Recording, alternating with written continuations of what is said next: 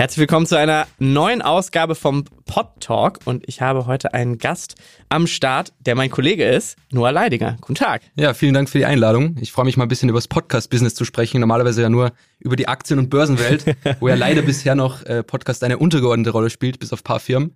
Ähm, und von daher glaube ich, wird das ganz spannend. Auf jeden Fall. Wir wollen heute ein bisschen über deine Rolle bei uns sprechen sozusagen und deinen Podcast, den du bei uns machst, nämlich ohne Aktien wird schwer, unser erstes Daily-Format, was wir überhaupt an den Start gebracht haben. Wie man sich denken kann, geht es um Aktien und um die Börse. Äh, da werden wir ein bisschen drüber sprechen und auch ähm, werden wir vor allen Dingen ein bisschen drüber sprechen, was äh, Daily-Formate für eine Be Bedeutung mittlerweile schon gewonnen haben äh, im Podcast-Markt. Werden ja immer mehr Formate aus den äh, allen möglichen Themenbereichen. Ähm, aber ähm, das kann man, glaube ich, ganz bold so sagen. Wir waren mit dem, mit dem Börsenformat auch äh, sehr früh mit dabei, zusammen mit Trade Republic. Ähm, aber vielleicht erzählst du erstmal ein bisschen von dir. Äh, wie bist du überhaupt äh, zu uns gekommen und äh, auch vielleicht zum Börsenthema gekommen, ja. ähm, damit die Leute dich ein bisschen kennenlernen, die jetzt vielleicht ohne Aktienwert schwer, wird schwer nicht täglich hören, was ich mir eigentlich gar nicht vorstellen kann. Nee, ich glaube, da gibt es auch keine. Also unsere Hörerzahlen sagen eigentlich ganz Deutschland hört diesen Podcast. ähm, nee, aber ich bin schon ganz lange in diesem Finanzjournalismusbereich eigentlich aktiv, habe da früher viel als Freelancer gemacht, dann irgendwie eine eigene Analyseplattform mit Aktien, Analysen aufgebaut, für YouTuber Finanzskripte geschrieben, zum Beispiel für Aktien mit Kopf. Das ist so ein relativ großer YouTube-Kanal mittlerweile. Ähm, und so bin ich dann das Thema eigentlich reingekommen, immer selbstständig dahin gearbeitet und für mich auch viel analysiert, einfach privat. Und dann habe ich irgendwann die Stellenanzeige gesehen. Ich verfolge natürlich OMR auch schon lange. Den OMR-Podcast höre ich irgendwie seit Anfang so quasi. Ähm, und dann dachte ich mir, es passt eigentlich voll auf mein Profil, habe mich beworben und dann ging es auch relativ schnell, hatte irgendwie einen Call mit Philipp, der war sofort irgendwie begeistert, meinte, komm nach Hamburg. Ähm, genau, und so bin ich dann reingekommen, anfangs als Redakteur und dann fand Philipp aber das irgendwie so gut, wie ich die Analysen gemacht habe und irgendwie mir Aktien anschaue, wie ich drüber nachdenke. Und so bin ich dann irgendwie in diese Host-Rolle reinge reingewachsen. Genau, Philipp hat am Anfang den Podcast selber noch als Host gemacht ähm, und wurde dann irgendwann abgelöst von dir. Wie war das so am Anfang für dich, äh, das dann sozusagen zu übernehmen und auch dann die Rolle vom Redakteur äh, ja nicht abzugeben. Du machst es ja eigentlich auch immer noch, ja. ähm, aber mittlerweile ja auch schon ein etwas, groß, etwas größeres Team rund um den Podcast entstanden. Ähm, aber dann sozusagen die Rolle als Host komplett zu übernehmen? Ja, es war so ein fließender Übergang. Also ich habe davor schon teilweise selber Stories gemacht einfach. Also mal eine Sache eingesprochen, drei Minuten gesprochen im Podcast. Ähm, ich kann mich noch erinnern an die erste Geschichte, die ich gemacht habe. Und da habe ich halt noch so klassisch, wie man es macht. Man schreibt sich was runter, lest das langsam strukturiert vor, viele Zahlen, viel analysiert. Ähm, und dann war ich irgendwie in Cleanfeed eingeschaltet und meinte Philipp, nee, das ist halt viel zu trocken. Du musst halt irgendwie wie eine Story rüberbringen. Ja, es geht jetzt nicht darum, dass du hier die, die beste Analyse machst sozusagen. Ähm, und so bin ich da reingewachsen. Ich glaube, wenn man sich jetzt alte Folgen anhört, dann merkt man noch, dass ich sehr stark versuche, so Philipp-Style nachzuahmen mhm. und sehr laut spreche, irgendwie fast schon herumschreie. Äh, damals war mein Akzent auch noch stärker. ähm, ich glaube, das war dann an Hamburg auch ein bisschen gewöhnt. genau, genau. Und ich glaube, so bin ich dann reingekommen, aber mittlerweile ist das äh, kein Problem mehr. Und es war damals auch, Philipp hat damals noch viel Feedback gegeben und so bin ich da eigentlich gut, gut reingewachsen, glaube ich. Wie baut ihr das Format täglich auf? Kannst du mal so ein bisschen Einblick geben, wie die tägliche Arbeit an dem Format wirklich aussieht. Äh, habe ich gerade schon erzählt, es gibt ja auch eine, eine, etwas größere Redaktion mittlerweile schon, die Themen recherchiert. Aber was ist so ein, so ein täglicher ähm, Ablauf äh, für so ein Daily-Format, was dann ja auch abends erst aufgezeichnet wird nach, der, nach, nach Börsenschluss? Genau.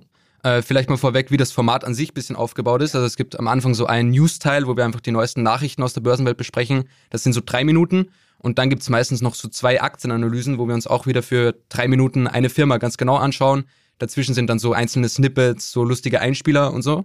Ähm, und der Prozess startet eigentlich morgens damit, dass alle Redakteure, wir sind mittlerweile drei Redakteure auf dem Projekt, sich so die großen Wirtschaftszeitungen durchlesen, irgendwie Ideen sammeln. Und dann bringen wir das alles in Redaktionsmeeting mit, das ist so um halb elf. Und da besprechen wir dann, welche Themen wir heute machen und dann startet eigentlich jeder mit seiner Recherche. Also meistens macht dann immer einer, schaut sich eine Firma an, einer macht den News-Teil ähm, und einer unterstützt dann noch mit Newsletter zum Beispiel. Also wir haben in der Trade Republic App auch einen Newsletter drin, der muss auch irgendwie geschrieben werden. Ähm, und das ist so der Prozess. Also wir starten so gegen elf eigentlich dann mit der Themenrecherche und abends nehmen wir dann auf. Geplant ist immer so um halb sieben, meistens ist dann irgendwie acht oder, oder halb acht. Ähm, und genau, oft ist es auch so, dass wir Themen noch um zehn oder so aufnehmen müssen, wenn irgendwie neue News reinkommen oder Zahlen rauskommen in den USA äh, diesen Montag bin ich dann um elf nochmal ins Studio gekommen, oh äh, weil irgendwie die Meldung war, die Firma will die andere übernehmen und das mussten wir irgendwie drin haben. Ähm, genau, das ist so ein bisschen auch die Challenge bei diesem Börsenthema, dass sich da so viel bewegt und eigentlich am nächsten Morgen ist das schon wieder inaktuell, was du, was du gemacht hast. Ähm, aber das ist so der Prozess. Und welche Rolle hat Trade Republic in dem ganzen Konstrukt? Trade Republic unterstützt uns einfach, das ist der, der Sponsor des ganzen Podcasts sozusagen. Wir sind auch bei denen in der App drin, ähm, aber wir sind redaktionell völlig unabhängig. Muss auch so sein beim Börsenthema, weil wir natürlich sonst irgendwie konfliktet wären. Ähm, genau, aber ich glaube, wir verfolgen irgendwie so dasselbe Ziel, dass wir irgendwie das Aktienthema weiter in die Gesellschaft reinbringen, ähm, weil ich glaube, es ist einfach ein wichtiges Thema, mit dem man sich beschäftigen soll und auch einfach ein gutes Thema, irgendwie interessant über Wirtschaft zu lernen. Also ich glaube, Viele junge Leute konnten sich vor ein paar Jahren nicht vorstellen, dass sie sich mit Bruttomargen, Umsatz und so irgendwas beschäftigen. Aber durch das Aktienthema wird es halt so erlebbar, weil jeden Tag so viel passiert. Ähm, und ich glaube, das ist so ein großer Vorteil von dem ganzen Börsenbereich, dass man wirklich Menschen für Wirtschaft begeistern kann. Ähm, und ich glaube, das bringt teilweise sogar noch mehr Wert als jetzt äh, die reine Rendite. Warum denkst du, ist Podcast das richtige Medium, um solche Themen zu besprechen? Ja. Also ich glaube, gerade so ein Daily-Podcast bietet sich halt an beim, beim Finanzthema, weil so viel passiert und weil man irgendwie jeden Tag was Neues erzählen kann. Ich glaube, man kann es gut im Hintergrund hören. Also ich glaube, es gibt jetzt eher weniger Leute, die sich heute noch hinsitzen und dann wirklich sich jeden Tag mit Aktien beschäftigen wollen. Ähm, und viele haben aber ein Interesse daran, sind noch investiert und wollen jeden Tag so halb wissen, was abgeht, aber jetzt auch nicht zu viel Zeit investieren. Ähm, und ich glaube, daher passt dann ein Daily Podcast ganz gut rein. Und genau, also ich glaube, aber es ich glaube, das Finanzthema ist jetzt nicht mehr geeignet als ein anderes oder weniger geeignet.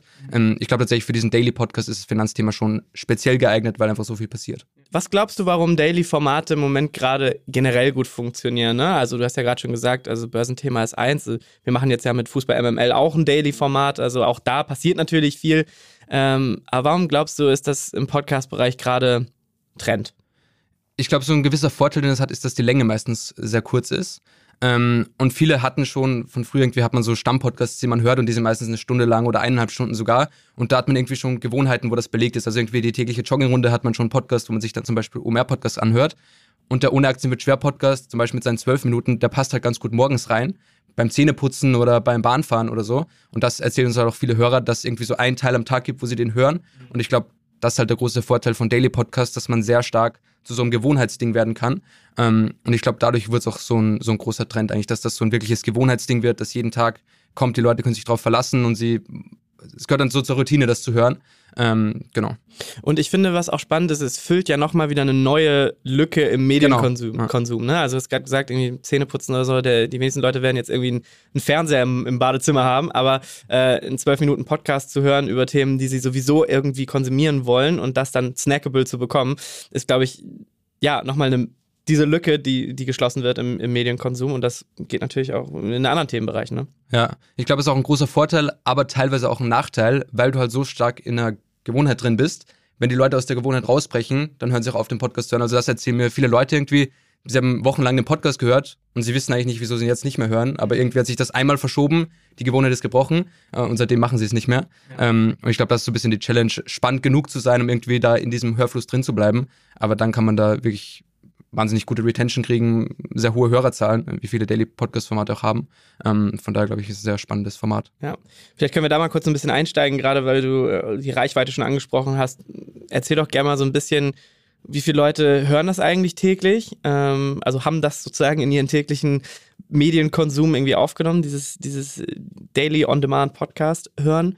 Ähm, und was macht ihr vielleicht auch, um die Reichweite noch zu steigern? Da wird Trade Republic ja nämlich auch eine große Rolle spielen. Genau, es sind mittlerweile zehntausende Hörer. Man sieht auch in den Spotify-Charts, Apple-Charts sind wir eigentlich bei den Business-Podcasts immer weit oben. Je nachdem, ob wir jetzt neue Formate launchen, die, die schnellen dann mal kurz hoch, aber eigentlich so sind wir da schon Grundbestandteil unter den Top 5 eigentlich meistens.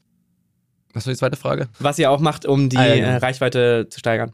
Genau, also einmal haben wir diesen Newsletter in der Trade Republic App. Wir sind auch auf den Social Media Kanälen von Trade Republic immer recht präsent sozusagen.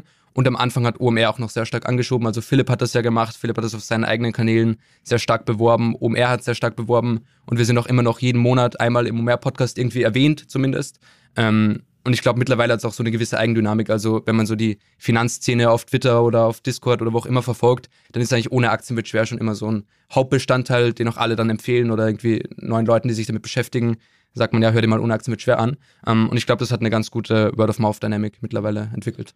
Du hattest vorhin schon so ein bisschen darüber gesprochen, dass es verschiedene Elemente in dem Format auch gibt, die das auflockern. Ähm, Snippets zum Beispiel. Was macht ihr sonst noch, um das Format auch irgendwie innovativ oder frisch zu halten. Ne? Weil ich denke mir jetzt auch irgendwie ein tägliches Format, äh, da ist man ja auch an den Ablauf in der Produktion irgendwann, also nicht in der Produkt, also oder in, der, in dem Hörablauf irgendwie als Konsument schon irgendwie dran gewöhnt dann irgendwann. Ja.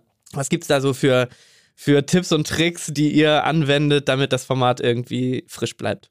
Also genau diese Snippets haben wir halt immer das Auflockern. Ich glaube, was auch wichtig ist, sich selber immer wieder zu zwingen, die Routinen zu brechen. Also zum Beispiel meistens haben wir diese Struktur, einen Nachrichtenteil und dann zwei Geschichten. Und manchmal sagen wir dann ganz bewusst, okay, lass heute mal drei Geschichten machen, einfach, dass wir wieder mal aus der Routine rauskommen, Geschichten auch neu erzählen. Das ist auch eine Schwierigkeit, gerade wenn man auch Redakteur und Host ist, dass man Geschichten immer sehr ähnlich aufbaut. Also man hat irgendwie eine Struktur, die man gerne mag und dann haben irgendwie alle Geschichten so eine, eine gleiche Strukturierung. Und ich glaube, da muss man sich echt bewusst immer wieder hinsetzen und sagen, okay, ich breche das jetzt mal auf, mach mal was anderes. Ähm, und ansonsten ist tatsächlich das Börsenthema sehr dankbar, weil einmal kannst du echt eine harte Analyse machen, ein anderes Mal macht Elon Musk irgendeinen Unsinn und du kannst darüber irgendwie erzählen. Ähm, und ich glaube, die große Challenge, aber das ist ja bei allen Podcasts so, ist, dass du in gewisser Weise einfach eine Geschichte erzählen musst. Also klar, Storytelling-Podcast ist ein anderes, anderer Bereich, aber schlussendlich geht es auch beim Börsenpodcast um Storytelling halt in einer anderen Art und Weise. Ich muss jetzt nicht nur über Menschen reden, aber ich muss halt die Dinge irgendwie erlebbar machen. Also ich habe zum Beispiel, wir haben mal ASML analysiert, das ist so ein Halbleiter-Maschinenhersteller, also voll das langweilige Thema. Aber da kostet irgendwie eine Maschine 350 Millionen Dollar. Und da musst du halt irgendwie diese Zahl ins Verhältnis zu irgendwas setzen, ja. ähm, dass es für die Leute irgendwie greifbar wird und dann auch, auch spannende, spannende Vergleiche die haben. Und ich glaube, das was, was wir ganz gut machen, was auch Philipp in dem Podcast sehr gut eingebracht hat. Und das sehe ich zum Beispiel bei vielen Finanzzeitungen auch teilweise, wo ich mir denke, die ordnen Sachen gar nicht ein. Also sie sagen wie das Milliardär. Aber wenn man jetzt wirtschaftsaffin ist, Milliardär sagt jetzt mir noch nichts, also er kann jetzt 10 Milliarden haben, kann 100 Milliarden haben. Ich weiß nicht, was der für eine Firma aufgebaut hat, so. Ähm, und ich glaube, das machen wir ganz gut, so die, die Sachen gut einzuordnen und auch Leute einfach immer wieder mitzunehmen. Ja, das kann ich auf jeden Fall unterschreiben. Ich glaube, auch das Feedback, was wir ja insgesamt bekommen ähm, für das Format oder auf dem Format, ist, äh, glaube ich, toll, weil wir feststellen, dass ja einfach viele Leute, die sich vorher eben nicht mit dem Thema beschäftigt haben, jetzt daran kommen durch eine Einfachheit in der, in der oder in der, in der Verständlichkeit. Ähm, und ähm, das macht ihr natürlich fantastisch. Also äh, auch, auch ich bin äh, zum täglichen Konsumenten geworden dadurch. Ähm, und äh, habe mich vorher einfach nicht damit beschäftigt. So, wann hörst du eigentlich den Podcast? Also wenn du ihn hörst, wann hörst du ihn? Ähm, ich äh, höre ihn nicht jeden Tag, sondern ich höre teilweise Episoden gebündelt. Also dann drei, vier Episoden hintereinander an einem Donnerstag. das so. finde ich auch spannend, das haben wir auch schon ein paar Leute erzählt. Und das finde ich lustig, weil eigentlich ist ja ein News-Podcast. Ja. Also es sind eigentlich die tagesaktuellen Dinge, die ja. da passieren. Aber trotzdem, also es gibt auch Leute, die mir erzählen, die sind bei der ersten Folge angefangen. Ja. Und denken so, hey, wieso fängst du bei der ersten Folge an? Das war vor zwei Jahren. Das ist völlig da hat man auf jeden Fall einiges zu tun. Wie viele Folgen sind jetzt erschienen bisher? Ich glaube 390 oder so. Okay, gut. Ja. Also wir müssen noch ein bisschen arbeiten, dann haben wir den OMR-Podcast auch überholt. Stimmt. Der hat ja gerade die 500. Ja, die Gap wird kleiner, das ist klar. Wir holen, wir, holen, wir holen stark auf. Sehr gut. Ähm, was würdest du dir für ohne Aktien wird schwer im Speziellen irgendwie noch wünschen. Sind irgendwie auch Spin-offs geplant zum Beispiel oder sowas? Also es gibt immer wieder Überlegungen. Ich glaube, da gibt es ähm, echt viel Potenzial auch. Man muss halt immer schauen, auch wie es in die Marktphasen gerade reinpasst. Also gerade nimmt ja der Hype äh, rund ums Thema Aktien ein bisschen ab. Und da ist die Frage, okay, launche ich jetzt ein Format oder warte ich noch ein paar Monate, wenn das ganze Thema vielleicht wieder an Traction gewinnt? Ich glaube, was man noch viel machen kann, sind so Educational-Themen, die auch mal neu aufbereiten. Was es zum Beispiel noch nicht gibt, finde ich, ist so ein kurzer Educational-Podcast, wo man auch viel mit Audio Engineering arbeitet und das Ganze so ein bisschen auch Storytelling-mäßiger aufbaut. Viele Educational-Formate sind eher langweilig, aber ich glaube, da gibt es eben viel Potenzial, weil auch bei uns beim Podcast ist halt die Challenge, wenn du ganz neue Hörer hast, du kannst nicht in jedem Podcast alles erklären. Ich kann jetzt nicht immer erklären, wie sich der Börsenwert zusammensetzt, weil sonst schalten die Stammhörer ab sozusagen. Also ich glaube, da gibt es noch viel Potenzial. Und generell glaube ich, was man auch nochmal angehen könnte, ist nochmal so ein tiefgründigeres Analyseformat. Das gibt es zum Beispiel in den USA mit Business Breakdowns, wo sie wirklich eine Stunde über eine Firma sprechen und die wirklich mal auseinandernehmen. Das kriegt dann sicher nicht so viele Hörer, aber glaube ich, könnte eine ganz spannende Zielgruppe ansprechen. Noah, vielen Dank, äh, dass du uns heute ein paar Einblicke gegeben hast in unsere Daily Podcast-Produktion in Bezug natürlich vor allem auf Ohne Aktien wird schwer. Ähm, ich bin gespannt, was für Spin-offs kommen oder was ich für auch. weitere Ideen äh, ähm, entstehen rund um das, rund um das um Börsenthema im Podcast-Bereich. Und ja, vielen Dank, dass du da warst. Ja, vielen Dank dir. Dieser Podcast wird produziert von Podstars bei OMR.